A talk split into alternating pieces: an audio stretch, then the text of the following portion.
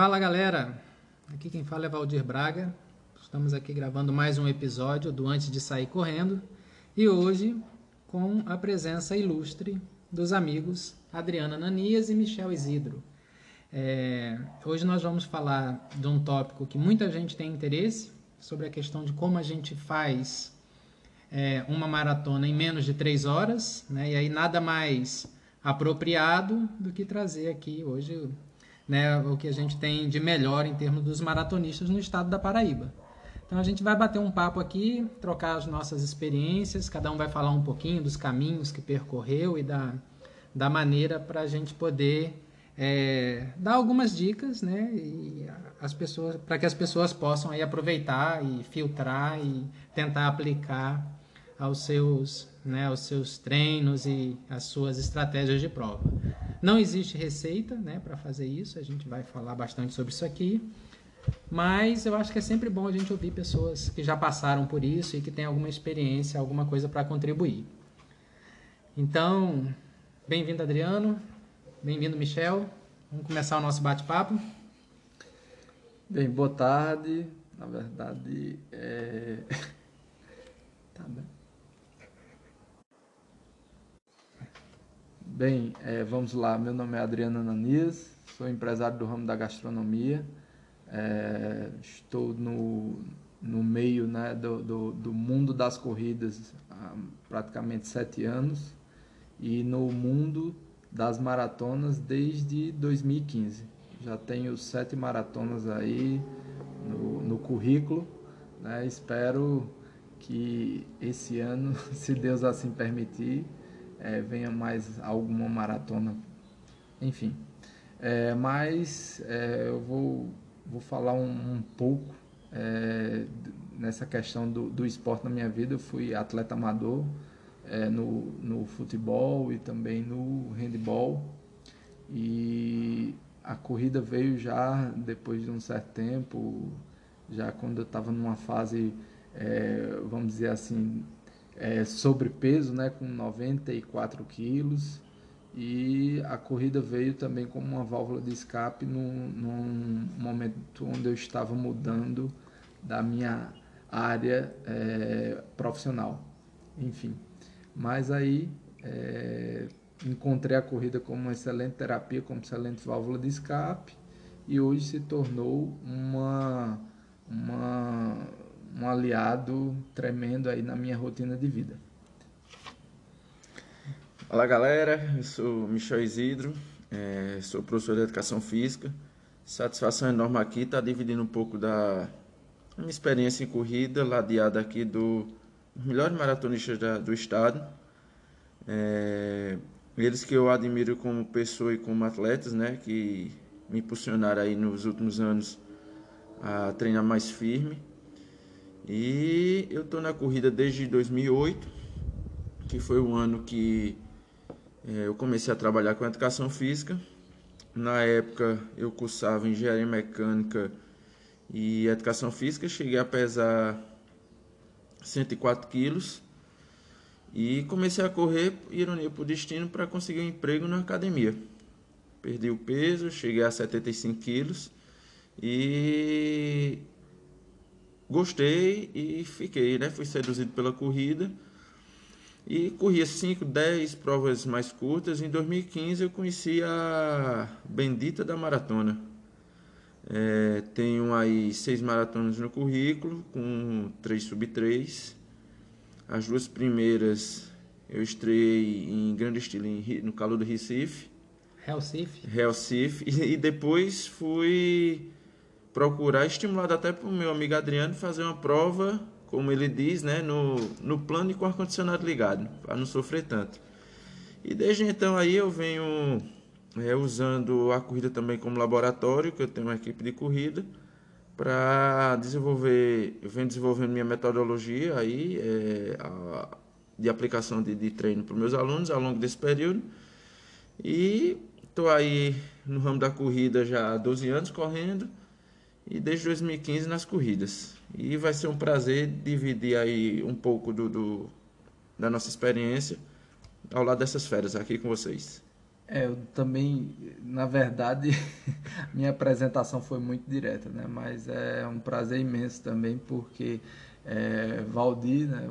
alguns sabem que Valdir reside em João Pessoa e está esse final de semana aqui em Campina Grande e juntou os amigos para conversar um pouco nesse, nesse podcast e falar um pouco dessas nossas experiências. Então, é, como o Michel falou, uma satisfação e um prazer imenso de poder poder estar com, com os amigos aqui falando um pouco do, da, do que nós amamos e, e vamos lá. Olha só que interessante, né? É, ninguém aqui vive de corrida, já deu para perceber que todo mundo tem as suas vidas profissionais, suas vidas particulares e a corrida é, é uma paixão para cada um de nós aqui. É, então, essa já é a primeira, a primeira dica para quem quer fazer um sub 3. Você não precisa ser um atleta profissional para você correr uma maratona em menos de 3 horas. Né? Então, é, dá para a gente conciliar a vida profissional, a vida pessoal, a vida afetiva e ainda assim conseguir correr uma maratona em menos de 3 horas. É, a gente também ouviu pelas experiências aqui que Adriano tem sete maratonas sub 3, Michel tem três, eu tenho seis, então a gente tem aí um total de 16 sub 3 aqui batendo um papinho, então acho que tem um pouquinho de experiência assim pra gente, pra gente compartilhar. Mas eu jogo a pergunta para vocês: o que, que é preciso para correr uma maratona em 2 horas, 59 minutos e 59 segundos, que é o objetivo de muito corredor amador por aí? É, eu vou, eu vou logo passar a bola para Michel e depois eu falo. Rapaz, é... quanto menos você pensar no sub 3, mais perto ele fica de você. Não é que você vai negligenciar treinamento, todo o processo, é... mas é, por experiência própria, o que eu vejo aqui de, de alguns amigos, quando se torna obsessão mais longe, você fica do sub 3. Tem tudo na sua vida, né? Você tem que ser disciplinado, você tem que fazer por onde. Mas uma coisa muito obsessiva acaba lhe atrapalhando, porque você vai trocar pés pela mão e vai começar terminar se atropelando, né? É, ter paciência, não se comparar com ninguém. Claro que você é, vai ter um referencial, que hoje eu estou aqui de frente é, do, das, das minhas duas referências na corrida, porque são pessoas que eu tenho a satisfação de treinar com eles, é, que a primeira vez que eu vi que eu era capaz de fazer um sub 3 foi um treino de 30 quilômetros ao lado de Adriano, lá no, no, Aqui em Campina tem um canal que a gente chama de canal de Borocongol, que é um canal numa avenida que dá 5 quilômetros de extensão, que os nossos longos são feitos lá. E num, num fatídico sábado, Adriano me chamou para ir rodar com ele. Eu fiz: Tu é louco, o cara corre sub 3, eu nunca tinha ido. E eu terminei fazendo esse. esse eu não sei nem se tu, tu sabe, se lembra dessa história. E eu terminei, e to, quando eu terminei, todo mundo dizia, cara, tu foi a primeira pessoa que acompanhou o Adriano no que sobreviveu. no longo tão rápido. e ali deu o estalo de, de, não, eu quero isso, tá entendendo? E na primeira, assim, que eu fiz as duas de Recife, em Recife, para mim, eu, eu era muito acima do peso e não fazia um treino tão sistematizado. E quando eu fui para Porto Alegre, em 2018, eu fiquei muito obcecado por fazer treinei muito, é, me machuquei foi na sua na sua estreia de maratona e não consegui, fugiu pelas mãos, quebrei feio, fiz 3 horas e 2 e o que eu digo assim é que é, tem um objetivo, tenha paciência, que é todo um processo, assim como tudo na vida. Eu costumo dizer que é igual um casamento. Antes de você casar, você tem que conhecer, paquerar, namorar. E pode dar certo você passando etapas, você querendo de hoje para amanhã mas a probabilidade de você respeitar todo um processo, é, saber de onde você está, o que pode saber, o que pode fazer para chegar, é mais fácil você conseguir. E todo mundo é capaz, né? Você tocou num ponto bacana, assim. É uma coisa que eu tenho observado também e, e, e essa questão da obsessão, né, com o sub 3. Aí você falou, ah, eu fiz uma prova e tudo deu errado, eu meti o pé pelas mãos e escapou e eu fiz a prova em 3 horas e 2. Pô, 3 horas e 2 é um tempo do caramba, né? E aí essa pessoa fica obcecada com aquilo e imagina quanta gente queria fazer uma maratona em 3 horas e 2, em menos de 4 horas, né? E aí a gente aí eu, eu, eu vejo muita gente insatisfeita. Puxa vida, perdi meu tempo, vim aqui e, e, escapou por dois minutos. Não, pô, é um tempão, tem que ser comemorado, ô, né? Ô, Valdeir Adriano, e outra coisa. E a gente pensa, claro que a gente quer em cada prova bater RP. É. Mas se a gente for pensar assim, toda prova bater um RP, daqui a, não sei, 20 meses a gente é recordista mundial, tá batendo é, keep shows, né? Ia ficar, ia é. ficar muito sem graça. Ia ficar muito sem graça. É, então, é, eu, na verdade, para falar um pouco da minha experiência, isso foi em 2015 na Maratona de Buenos Aires. Eu, é, quando, quando decidi fazer essa maratona, na verdade, praticamente no grupo o qual, o qual faço parte, eu acho que faltavam poucos correr uma, uma maratona e eu já estava quase um ano e meio, mais ou menos, nesse grupo, e eu era uma das pessoas que ainda não tinha corrido uma maratona. E eu ouvia falar nesse bendito sub 3 e também na questão da maratona de Boston. E quando eu decidi fazer a maratona de Buenos Aires em 2015, é, foi da seguinte maneira: eu que, é, queria, na verdade, né, é, é, bater, é, bater, na verdade, conseguir o índice para a maratona de Boston e, claro, se possível, também ser sub 3 mas eu não tinha uma noção exata do que era esse sub 3 e esse bendito índice para Boston. Fui, fui, fiz meu ciclo, um ciclo bem extenso, para falar bem a verdade, né? E eu já tinha feito algumas meias bastante rápido e me dava e me dava bastante subsídio assim para acreditar que eu dá, que dava para correr abaixo abaixo das três horas. Enfim, aí fui para a prova. Aí sei que, infelizmente, nessa prova, eu no dia anterior eu comi um molho não Eita. um molho um pouco gorduroso pela minha falta de experiência, né? E eu sei que nessa prova eu sofri muito com bastante diarreia. Parei umas três vezes nessa prova. Enfim, eu estava num pelotão que esse pelotão estava correndo para 12,50, 12,52. E no quilômetro 16 eu já larguei esse pelotão já para meu primeiro pit stop. e enfim, aí a partir daí, depois do quilômetro 20, eu parei mais umas duas vezes e depois do quilômetro 38 eu passei muito mal, muito mal. E cheguei andando nessa prova de Buenos Aires, mas depois, quando eu voltei de fato em si, que estava bem melhor, eu vi que eu tinha conseguido as 2 horas e 58 lá. Então, assim, o, um dos brasileiros que estava correndo nesse grupo, que me ajudou na hora que eu cheguei passando mal, ele fez 2 horas e 52.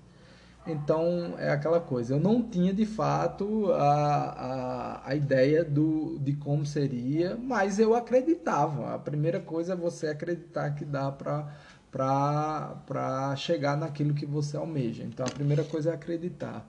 A segunda coisa que eu digo é que, claro, você tem que ter um, uma rotina, uma disciplina, né? Para que a, a, aquela meta que você trace, você consiga chegar ao certo. E a terceira dica que eu dou é não seja tão maluco como eu fui, né, de querer ser tão ousado, mas que assim serviu de experiência, história para contar e, e, e é isso. Mas assim, a primeira coisa você precisa acreditar. E segundo ir à luta e ralar. E a grande virtude, eu acho que de todo corredor, né? É, é, principalmente de longas distâncias como maratonista, é estar preparado para a adversidade. Que 42 quilômetros, um sub 3, 3 horas correndo, né? dá tempo para acontecer tanta coisa. É. Pit stops, dá tempo você lembrar de, de família, dá tempo, dá tempo de tudo. É o que eu falo. Quem quiser ter experiência, sentir o que é correr uma maratona sub 3, quiser fazer um teste, não é igual, mas se aproxima. Pega a esteira, bota ela lá no 14 e corre por 3 horas. Pronto, você correr uma maratona sub 3. É, Valdir Adriano. E, e, e, e é, você pensar que você vai correr ali 3 horas no seu limite, né? É limite. É. Bem dizer que, como alguns dizem, que existe, como o nosso amigo Major diz, tem o urso do quilômetro 30, algumas pessoas vendo no quilômetro 32, 35. Hum. É, mas você deve estar preparado para tudo, inclusive com meu molho, né, que eu não indico é. a noite antes. Depois que passa é só glória, né? É. Assim, o povo vê, vê as cachaças que a gente toma, mas não vê as quedas que a gente leva. É verdade. Então, é, tem algo que, que assim, é, para falar bem a verdade, eu, eu sou muito da, dessa teoria que, assim, é, é muito suor e sangue, né? É, é muito suor e sangue, então assim, não, não acredito muito nessa teoria da, da, da ah, tudo tem que dar certo, ah, é porque eu sou bom, eu sou foda e não, essa é, porque tem muita gente que na verdade hoje também com as redes sociais vende vende muita facilidade, né? Então os solucionadores de todo todo problema, de toda de todo desejo, né? eu digo que é os, os solucionadores de palco, né? Uhum. Mas que eu acredito muito nisso, na persistência, na, no insistir, né? É, eu sou muito dessa linha. Assim como, assim como tudo na vida, né? Você passar no concurso, no vestibular, é. você tem que ter uma rotina de estudos, uma disciplina. Só se você for muito um ponto muito fora da curva. Na maratona, principalmente, né? Igual, usando uma expressão em inglês, there's no free lunch. Não existe almoço grátis. Resumindo, Deus perdoa, a maratona é. não. É, Traduzindo. O cara, numa prova de 5 km, 10 km, você até se vira. Agora, os 42 não é brincadeira, não. O cara não pode brincar, não, porque a coisa é séria. Deixa eu fugir um pouquinho da pauta. Fazer uma pergunta que eu nunca fiz a vocês. Vocês preferem, e por quê? A pancada de uns 5 km ou ou a, a, vamos dizer entre aspas, a tranquilidade de 42? Não, eu, eu respondo de bate pronto. Eu prefiro o sofrimento de uma maratona, eu dizer assim. Eu prefiro o sofrimento de uma maratona. Eu não não não me acostumei com esse negócio de, de correr o tempo inteiro coração na boca, coração na boca. na boca. Não, não, não, não. Cara, eu tive uma experiência de correr 5 km agora no em janeiro eu prefiro também o sofrimento da maratona, que você modula seu sofrimento. É. Os 5 km não dá tempo para pensar. Deixa eu ajustar a minha resposta, ajustar suas perguntas para eu dar a minha resposta. Entrevista, falou... dono do podcast sou eu agora. É, eu tô vendo. você falou assim, você prefere a pancada dos 5 km ou a tranquilidade da maratona? Eu respondo, eu prefiro a pancada da maratona. A pancada da maratona. É, porque aí na pancada da maratona você vai é. no seu limite também até o final, né? É... Bom, mas para a gente começar a entrar nos critérios mais técnicos, numa preparação para maratona para o cara fazer um sub 3. Primeiro, tamanho do ciclo. O que, que vocês acham de tamanho de ciclo que seria assim interessante? Eu não vou falar ideal porque aí a gente está invadindo a individualidade biológica de cada um, mas um tamanho de ciclo interessante para o cara conseguir um certo volume e aí a gente já, vai entrar em volume e intensidade. A gente pode até mesclar agora também falando de volume e intensidade, porque obviamente se você aumenta a intensidade, você consegue diminuir o tamanho do teu ciclo. O que, que vocês acham de tamanho de ciclo? É, vamos lá. Deixa eu começar aí, depois Michel pode complementar, Valdir também, mas assim, eu, eu já fiz ciclos muito longos e, e assim, é, hoje, hoje em dia eu estou mais, mais tendencioso a, tendencioso a fazer ciclos mais curtos. Ciclos mais curtos que eu digo assim, vamos dizer, uns três meses. E agora, claro, não começando do zero, né? 12 semanas. É, umas 12 semanas aí. E, e assim, ciclo mais longo, é, eu fiz alguns, alguns, e assim, a minha experiência foi que eu sempre cheguei cansado. Sempre cheguei cansado no final do ciclo. Tentava fazer um polimento, antecipar um polimento, uma coisa ou outra. Mas é, é aquela coisa. Sempre fazer aqueles testes, né? Porque não tem fórmula, não tem fórmula exata. Então, é, você o que eu sugiro é, ah, faz um ciclo mais longo, depois outro faz um ciclo mais curto, é, depois faz um ciclo até falando um mais intenso, outro mais um, um pouco mais ajustado nos ritmos e vai, e vai sentindo. É skin the game, como, como diz o, é, um conhecido aí do, do, dos podcasts também. É, é sentir o jogo na pele mesmo e ver o que melhor se adequa, se encaixa para no seu perfil. Mas se então, testando, né? É, exato. É, é, isso é uma resposta que é totalmente enviesada, né? Não, não de opiniões, são de vivências e até de termos técnicos, né? Eu vou dar uma mesclada aí de experiência com o, o que eu vejo com meus alunos, né? Eu comungo aí mais ou menos do tempo de Adriano, que são 12 semanas, uhum. partindo do pressuposto também que ele não sai do zero, né? É, de 12 a 16 semanas, dependendo do, do condicionamento dele, da experiência. É, porque também eu vejo um ciclo muito grande, se a pessoa não tiver um psicológico muito grande, muito bom, vai ter tanta fadiga física como a fadiga psicológica. É.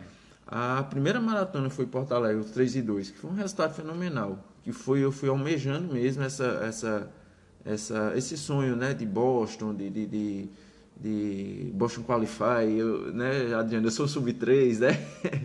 É, é sub-3 é, é um status, é, é importante. É piada inteira, né?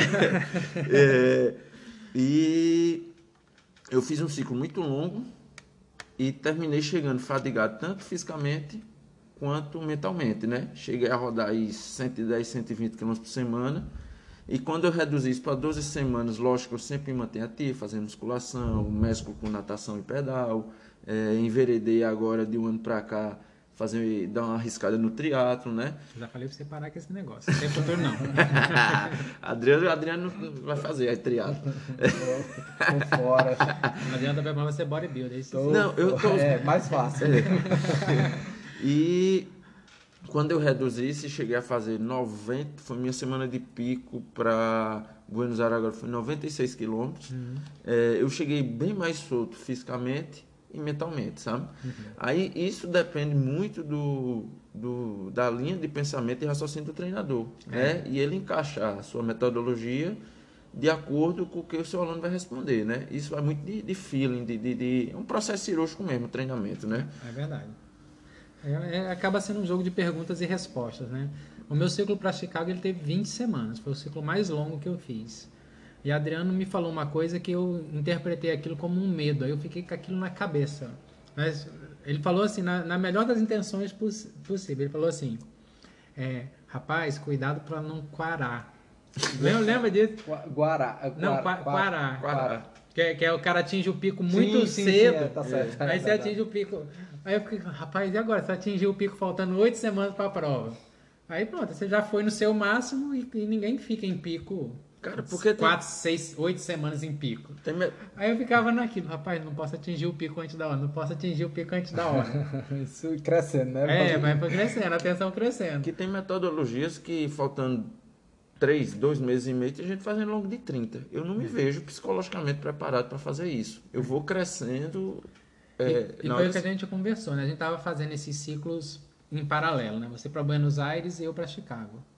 E aí a gente por uma coincidência, os nossos treinos eles estavam sempre muito parecidos, né? E uma característica que desses nossos treinos, nesses dois ciclos longos que a gente fez, foi que os nossos treinos de qualidade, aqueles treinos de maior intensidade, eles eram extensivos, não era?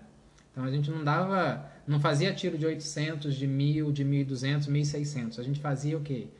2.000, 3.000, 4.000, 5.000, não era isso? Era isso. A gente não tinha nenhum treino de tiro curto. Não.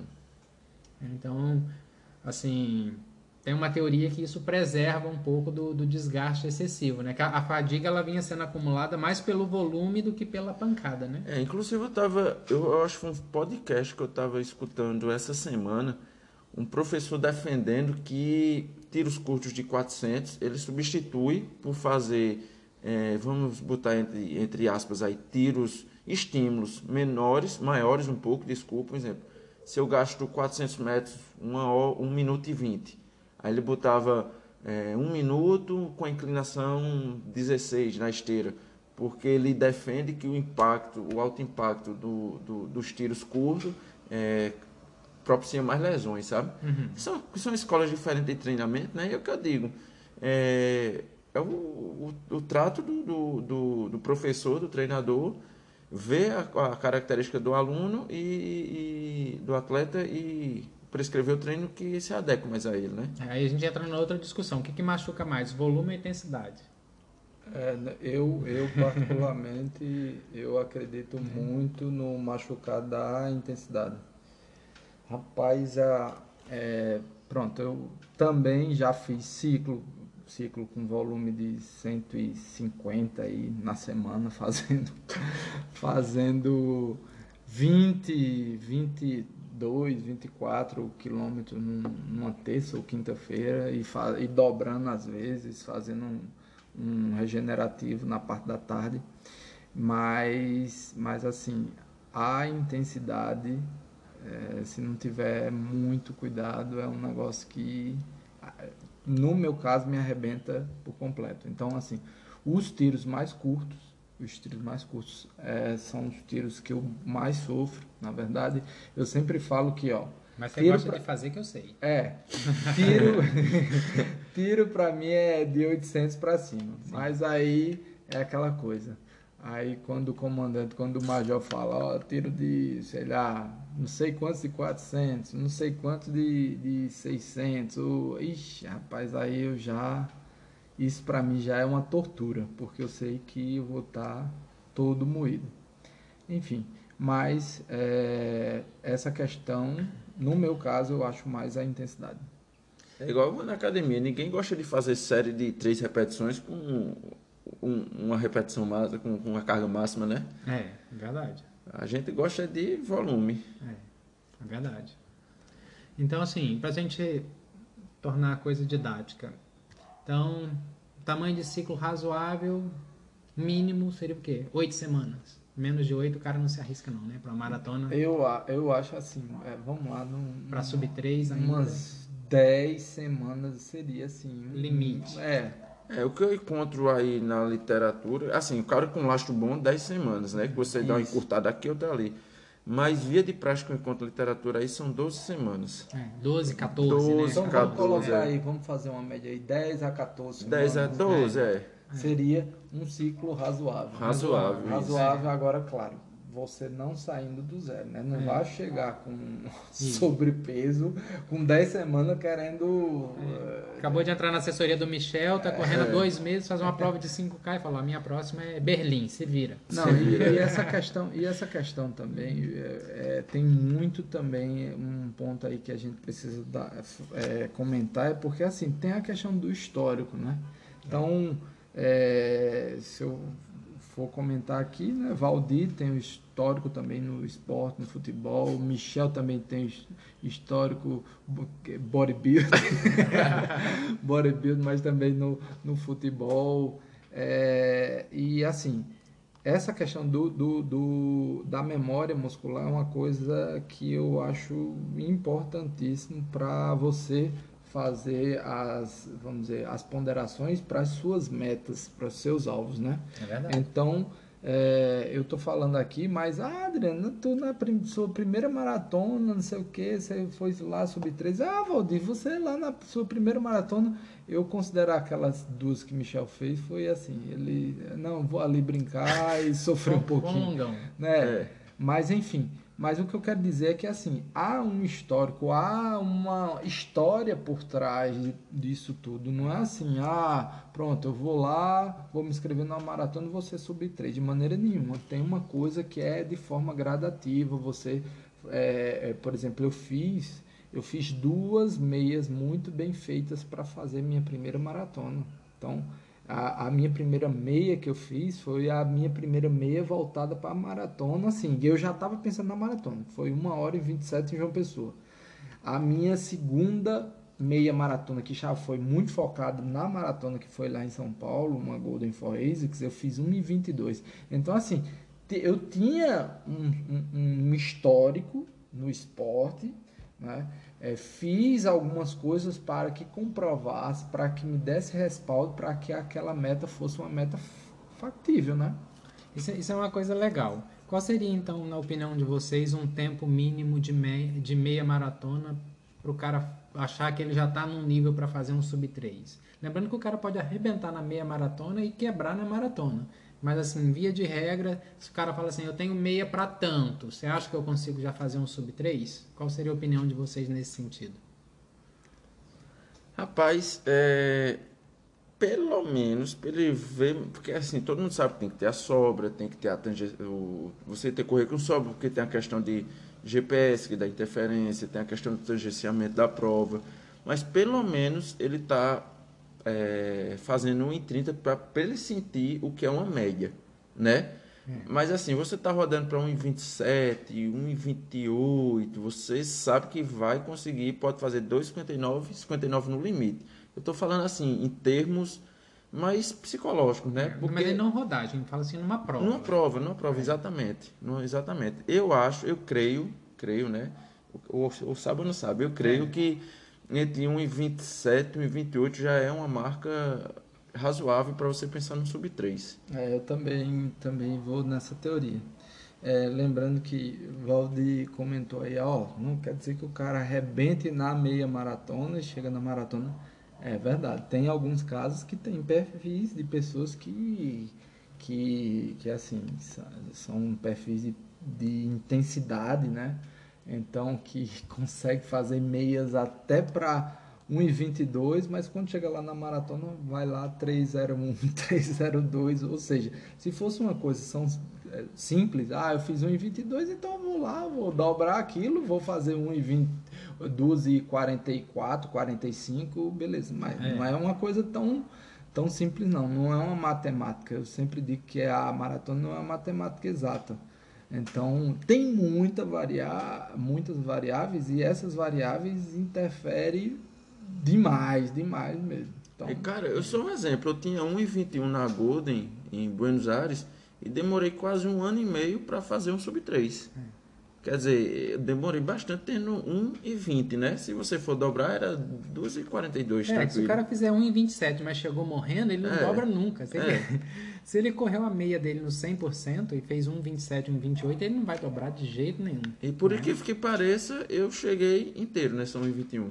É, o, que, o que a literatura recomenda é que você tenha aí, em média, 10 minutos a mais. Você dobra o tempo e adiciona 10 minutos. Então, assim, é, para o cara fazer um sub 3, ele teria que ter, via de regra, uma meia para 1,25. 1,25, 1,25, 12,50, mais 10 minutos.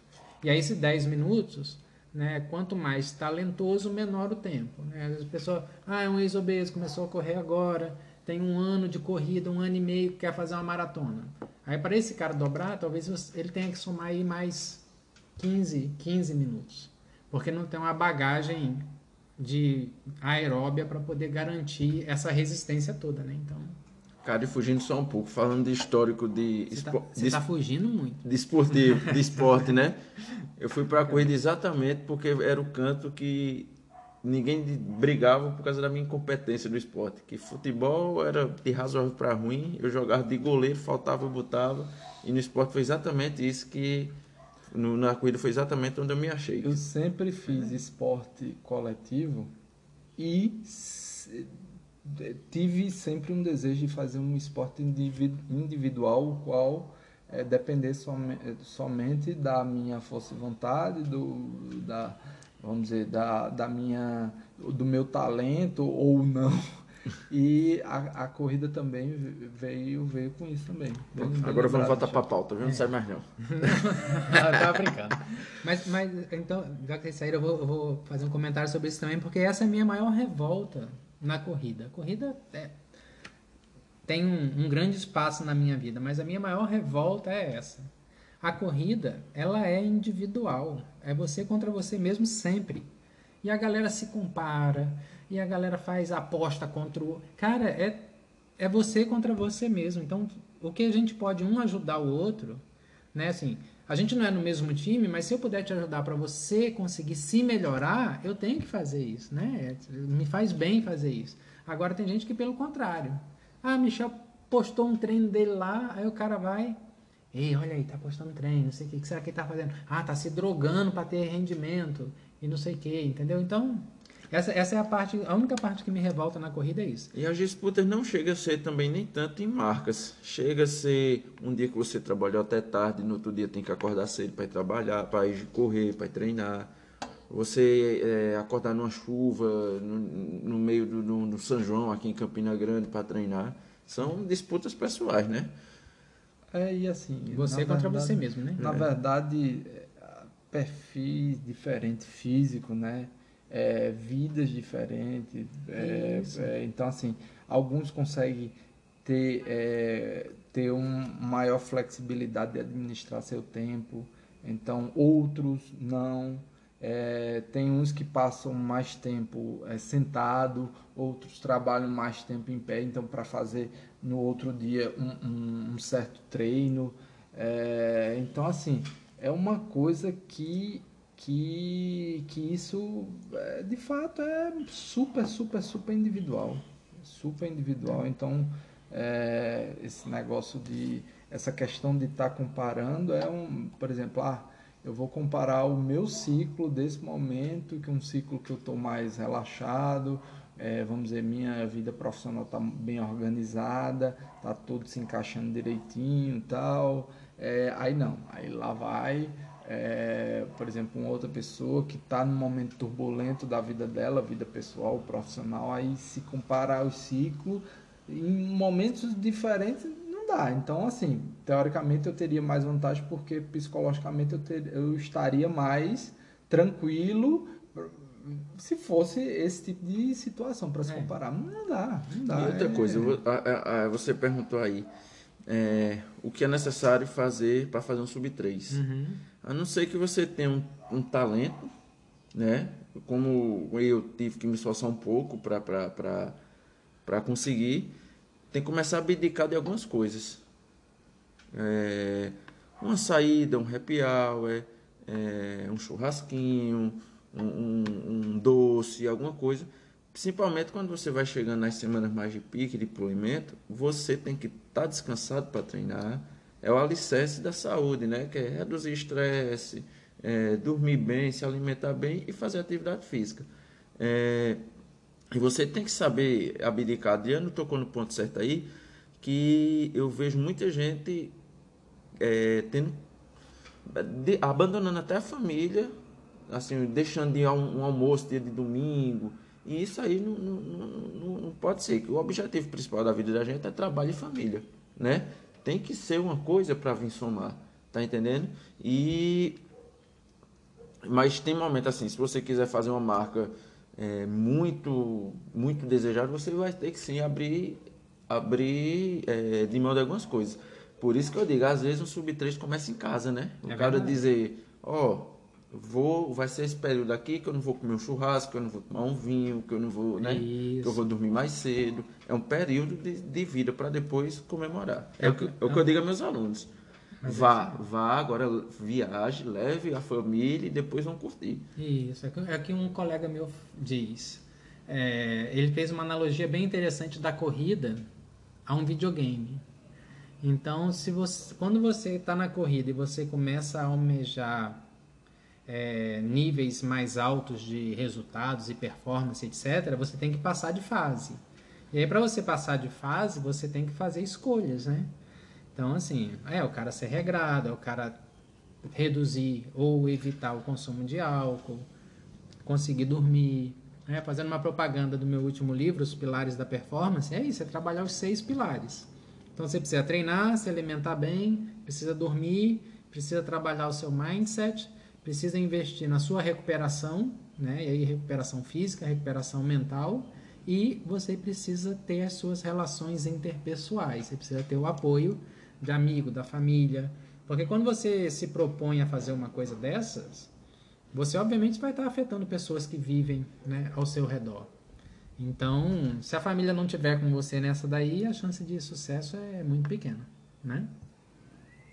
E acabou a prova, vai curtir, vai, vai ser feliz, né? Aí comeu o molho do que Adriano comeu na pré-prova. Depois da é, prova. depois da- Não, eu, eu Depois da eu- prova pode. é, eu vou pegar um gancho aí, né? Que sempre eu, eu falo e as pessoas sabem que eu encontrei um, é, vamos dizer, uma justificativa maravilhosa para poder tirar, tirar férias uma vez no ano ou duas vezes no ano, já que meu negócio, alguns sabem que esse ramo de, é, de bar e restaurante é sacerdócio, então é, é domingo a domingo, manhã, tarde e noite, e, e eu sou eu sou fissurado no meu negócio, né? Então é, sou fissurado nessa área também, então assim, eu, eu, dormiria lá dentro, como se diz. Então assim, eu encontrei uma justificativa excelente é com as maratonas para poder é, sair, sair de férias, é, poder viajar, conhecer novos lugares. É, então assim, a maratona não é o início e o, e o fim. A maratona para o meu caso como eu concatenei na minha cabeça, é o início das minhas férias e o fim é conhecer novos lugares, conhecer é, é, novas culturas, é, comida, bebida e por aí vai. Então eu sempre falo para as pessoas que a maratona veio como um, um encaixe perfeito para o meu estilo de vida. O famoso maraturismo, né? É. então vamos lá ou para aquele treinador que está ouvindo a gente, ou para aquele atleta que quer fazer o seu primeiro sub-3. Então eles vão sentar para conversar, ele vai conversar com o treinador dele, ou o treinador vai se reunir com, com, com os atletas. E aí, qual seria o ponto de partida? Né? Pra, vamos sentar agora fazer o seu planejamento. Eu começo a treinar e aí eu vejo onde eu tô e descubro se eu vou conseguir fazer um sub-3 ou não. Ou eu já olhando para o sub 3, eu vejo como eu preciso treinar. O que, que vocês acham? Ou, ou, deixa, deixa eu falar de novo. Ou eu treino e aí quando chegar algumas semanas antes da prova, eu vejo se eu consigo fazer um sub 3 ou não, com base no que eu treinei. Ou eu olho o que precisa para ser um sub 3 e no meu primeiro dia de treinamento eu já treino com esse propósito. É, eu tenho, eu tenho a resposta. No... eu tenho a resposta, não é a resposta exata, viu, minha gente? Vocês que estão nos acompanhando aí, vamos lá.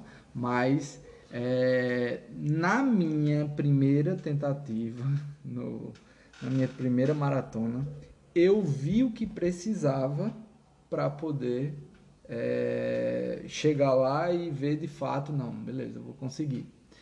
Já meus outros ciclos de prova já foi, já foi diferente. Eu fui subindo mais o chapéu, né, como se diz, aumentando, sarrafo. É, aumentando a meta e aí ia analisando para ver se dava ou não dava, né? E praticamente eu sempre falo que faltando um mês, um mês a 25, vamos voltar de um mês a 20 dias para a prova, eu já consigo ter um panorama, eu já consigo vislumbrar se eu chego perto ou não da, da minha meta. Então, assim, é, agora, agora eu posso dizer que eu estou fazendo o ciclo e analiso já lá já lá faltando, vamos dizer aí, umas, umas seis semanas, se eu vou conseguir chegar perto da meta, se eu estou no caminho certo da meta. Agora, nós bem sabemos que isso não é garantia nenhuma. É. então, então, hoje em dia eu faço dessa maneira. É, vendo do lado é, de professor, a gente tem que ver onde o, o, o indivíduo está e dizer, ó, você pode ou não pode. Se você for pelo lado do não pode, saiba que vai doer, pode se machucar. E vendo que o lado pode, a gente vai analisando, que é uma coisa muito dinâmica a cada semana, né? Eu não vou pegar uma pessoa que fez, tem 1,50 numa meia, ele chegar e dizer, ó oh, Michel, daqui a seis meses eu quero fazer um sub 3. De carro? De carro. Aí eu digo, ó, vamos ver a cada semana, né? É. É, como já chegaram alunos para mim, dizendo assim, a pessoa começou a correr, corria 5, com pace lá 7,30, né? E dizia, ó, eu tô com uma passagem comprada, um pacote comprado para mim, toda a minha família, estou inscrito na maratona de Berlim. E aí, o que é que o professor faz? É, complicado. Eu vou dizer, não vai correr ou vai correr? Eu chegava para o aluno e, e, era bem sincero, dizia, ó, a cada semana eu posso lhe entregar 5 km, chegar no quilômetro 5 você sai da prova, no quilômetro 10 você sai da prova, e a cada semana a gente vendo isso. Vai construindo. Vai né? construindo. Pode ser que você termine ou não. Se for pelo lado da literatura e pelo lado de não, não me entendam mal. Eu sempre jogo bem sincero. E eu nunca vou dizer faça uma coisa que não faça. E Adriano disse uma coisa certa aí, ó. É, que na teoria que casa com a prática. Faltando 10 semanas, 20 dias, já sabe bem perto o que quase preciso o tempo que vai fazer nessa nessa maratona. Claro que podem ocorrer surpresas, né? É. Mas Você sabe não o tempo que você vai fazer, você sabe o tempo que você está preparado para fazer. Pe- Né? pegando um gancho audiência, e quem é meu aluno está escutando sabe, geralmente eu tenho uma. Eu erro a, o desvio padrão do, do tempo que eu vou fazer, são dois minutos. Ou eu dois minutos para cima, ou eu dois minutos para baixo. Ah, mas Mas é assim, não. pela construção que vem fazendo, pelos treinos, já dá para saber mais ou menos. Pronto. Não, Isso aí é. O que eu ia falar? Isso é uma coisa interessante sobre essa questão da, da- do tempo e, e da responsabilidade do treinador com o aluno. É, eu já estou com quase três anos de corrida. Ainda hoje, o meu treinador, o Serginho, ele ainda. Bom, agora ele está começando a ficar mais confortável, mas ele ainda tem receio de aumentar muito a intensidade dos meus treinos. Eu já fiz seis maratonas, seis sub 3, mas a gente ainda não dá aquela pancada, porque ele pensa em preservar principalmente as minhas articulações. Então, assim, isso não é uma coisa ruim, de maneira nenhuma. Isso é, é, é um, é um cuidado que aquele treinador né, que, que te acompanha tem que ter com você. E você, como atleta, você tem que ter é, um termo em inglês que é, eles usam muito, que é o chamado coachable. Você tem que ser treinável. Né? Você, você tem que aceitar uma sugestão dessa.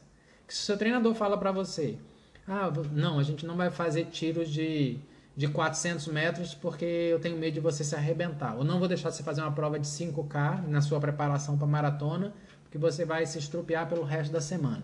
Se você não tiver maturidade para entender isso e aceitar isso, aí a vida do seu treinador fica muito complicada e você pode se machucar, né?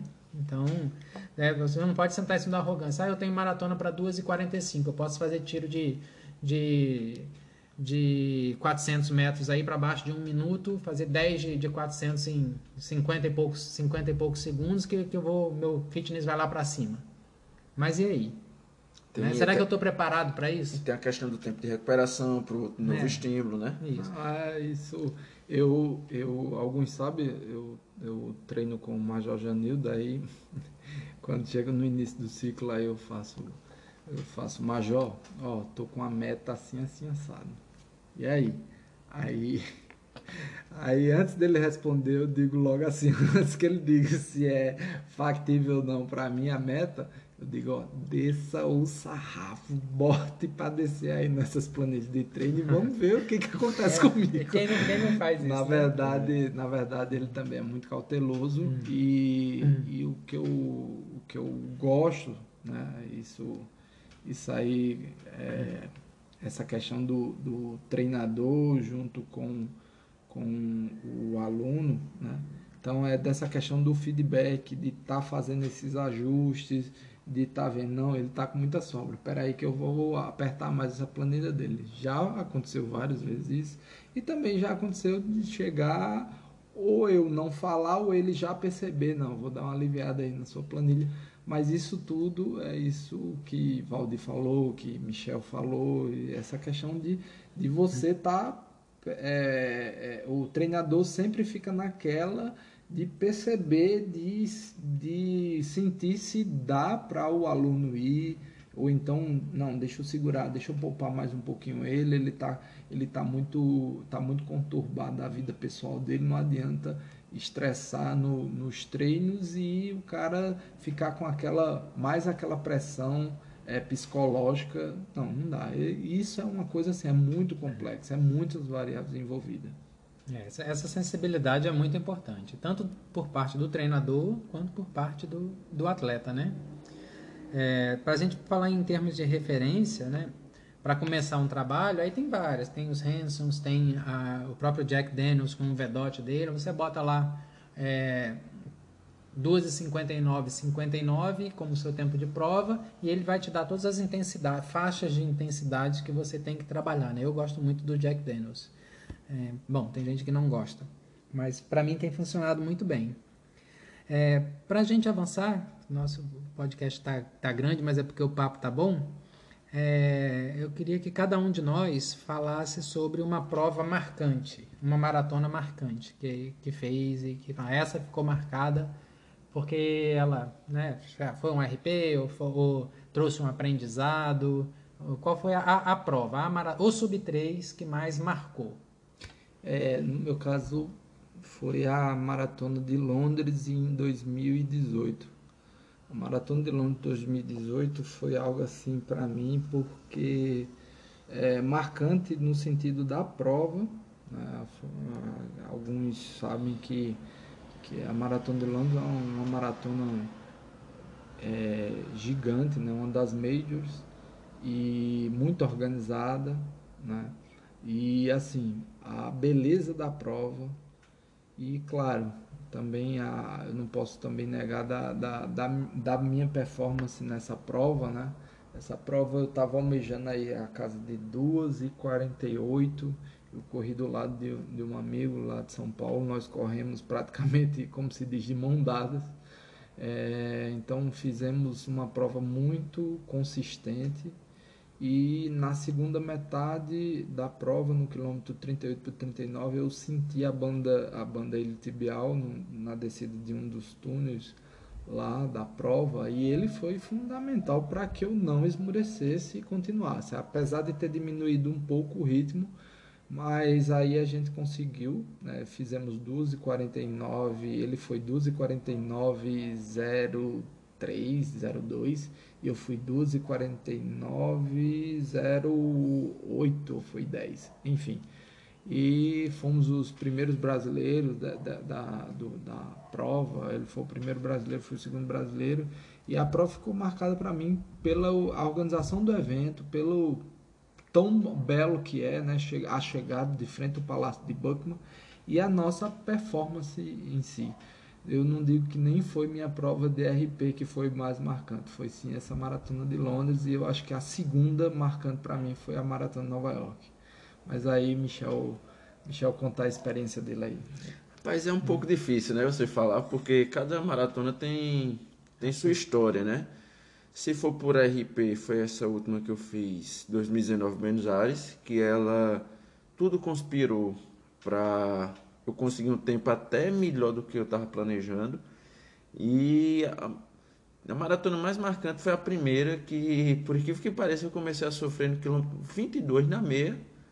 E praticamente caminhei a segunda meia todinha, fiz em 3 horas e 54. E foi ali que eu disse, é isso que eu quero para mim. No sofrimento foi que eu aprendi. Mas a mais marcante foi aquela que me mostrou que com planejamento, com dedicação, com, com, com com as coisas, o trabalho bem feito, você consegue se surpreender. Mas é um pouco difícil, né? E teve também a do Chile, que foi a que eu ia preparado para bater RP. A prova começou com 10 graus, acabou com 35 Sim, graus. E eu também quebrei e desliguei o botão da competição e disse: vou me divertir. Consegui me divertir. Mas é isso, a primeira e a última foram as, as, as mais especiais. E para fazer é, prazer aquelas frases feitas, né? É mais especial sempre a próxima que vem, né? É, é verdade. É. é. a minha, a, a prova que me marcou muito foi Sevilha, agora por conta do contexto, né? Tinha feito lá um RPzão em Chicago, vinha treinando bem direitinho. Na semana entre o Natal e Ano Novo, tudo encaixadinho, tudo dando certo. Pela primeira vez no meu ciclo eu consegui encaixar três dias da semana, dois treinos por dia. É, na semana entre Natal e Ano Novo eu fiz 160 quilômetros. Tá tudo redondinho, aí pum, dei uma porrada na bicicleta. A bicicleta deu uma porrada em mim. Aí eu tive que me reinventar. E na verdade eu não ia fazer Sevilha, eu ia fazer a maratona de Tóquio, né? Aí correndo, continuei treinando, mas com dor. Aí veio uma lesão na coxa, ainda da pancada da bicicleta na minha perna. E depois veio uma lesão nos meus fibulares, ou nos meus tibiais anteriores. Aquela corrida contra o relógio, faltando três semanas para Tóquio que eu comecei, que eu encaixei um, um longão legal de 25 quilômetros. Aí veio a notícia, né, alguns dias depois, que Tóquio tinha sido cancelada. Caramba, esse ciclo já está todo bagunçado, todo todo esculhambado e agora não vai ter mais a maratona. Aí surgiu a possibilidade de fazer a maratona de Sevilha. E aí a maratona de Sevilha abriu inscrição na quarta, a prova era domingo, ou seja, foi uma, foi uma prova que eu vinha vinha treinando super bem, aí teve um acidente, não consegui treinar mais direito, e quando surgiu a oportunidade da prova, não dava tempo nem de fazer polimento. Então, assim, todos os conceitos que eu tinha de preparação caíram por terra. Num sábado anterior, eu fiz um, um treino de 25 quilômetros e aí no, no próximo já foi, já foi a prova. É, e aí eu não fiz polimento, mas ao mesmo tempo estava semana, seis semanas sem treinar direito. Então eu posso falar que eu, ou não teve polimento ou foi um polimento de seis semanas. Em nenhum dos casos, né, é, isso é bom. E aí comecei a prova muito tranquilo, é, num ritmo que eu achava que dava para fazer, mas pisando em ovos, a cada 5 quilômetros me reavaliava e tal. E aí eu me lembro, quando eu cheguei no quilômetro 36, é, na noite anterior eu me encontrei com dois, dois espanhóis lá no hotel, a gente tava batendo um papo lá naquela tensão pré-prova.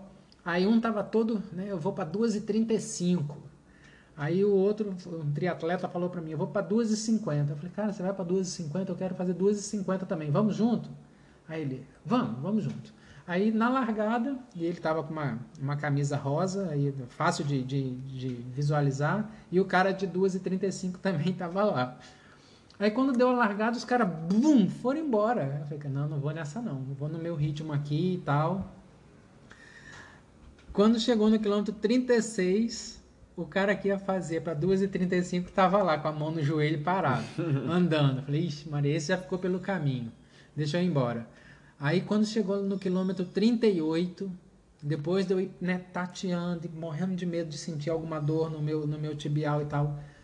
Aí no 38, depois de ter passado por tudo, tudo aquilo, me veio uma sensação muito boa. Eu falei assim, cara, agora é, é, eu tô no meu lugar, é aqui que eu pertenço. Todo mundo se entregando e andando e se arrastando e eu brum, fui crescendo. Tanto é que os dois últimos quilômetros foram os mais fortes. Quando chegou no 40, eu achei o rapaz da, da, o, o triatleta lá da, da camisa rosa da Nike. Aí eu falei, bora, bora, vamos, vamos, vamos. Aí ele só fez o sinal para mim que não dá mais não, tô no limite. Aí eu, pum, aí cruzei, 2,50, Aí um minuto e meio depois chega ele. Aí revoltadíssimo, que ele queria fazer abaixo de 2,50 e, e não deu a questão de estratégia. Mas para mim, assim, foi um mega aprendizado onde tudo deu errado na preparação, do, do meio para o final da preparação, mas a prova, ao meu ver, dentro das minhas condições, foi perfeita. E como 2020 está sendo um ano difícil para todo mundo, acho que para mim acho que foi uma das únicas coisas boas que aconteceram em 2020 foi essa prova. Então, para mim, ela ficou marcada aí como uma prova de, de superação, de resiliência e tudo mais. Né? Enquanto eu e a Adriana aí, é, correndo atrás de uma maratona, literalmente, né? E ninguém deixando a gente correr. É, e eu também, tem aí uns para fazer. Era para terminar as majors aí agora em abril, com sorte o ano que vem em Tóquio, se o corona deixar, né? É, esse ano tá, tá complicado para para eventos, né? Mas é aquela coisa, nós não corre, é, nós não corremos só pelo fim da maratona, corremos porque gostamos e e escolhemos isso para estar tá bem atrelado ao nosso estilo de vida.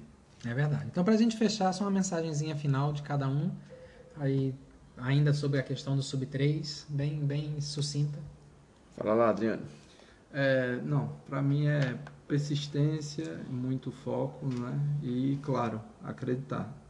Acredita e, e vai, vai lá ajustando aí com, com muita disciplina, ajustando aí sua rotina de vida para que cada vez mais esse alvo, essa meta seja esteja mais próximo e seja algo factível.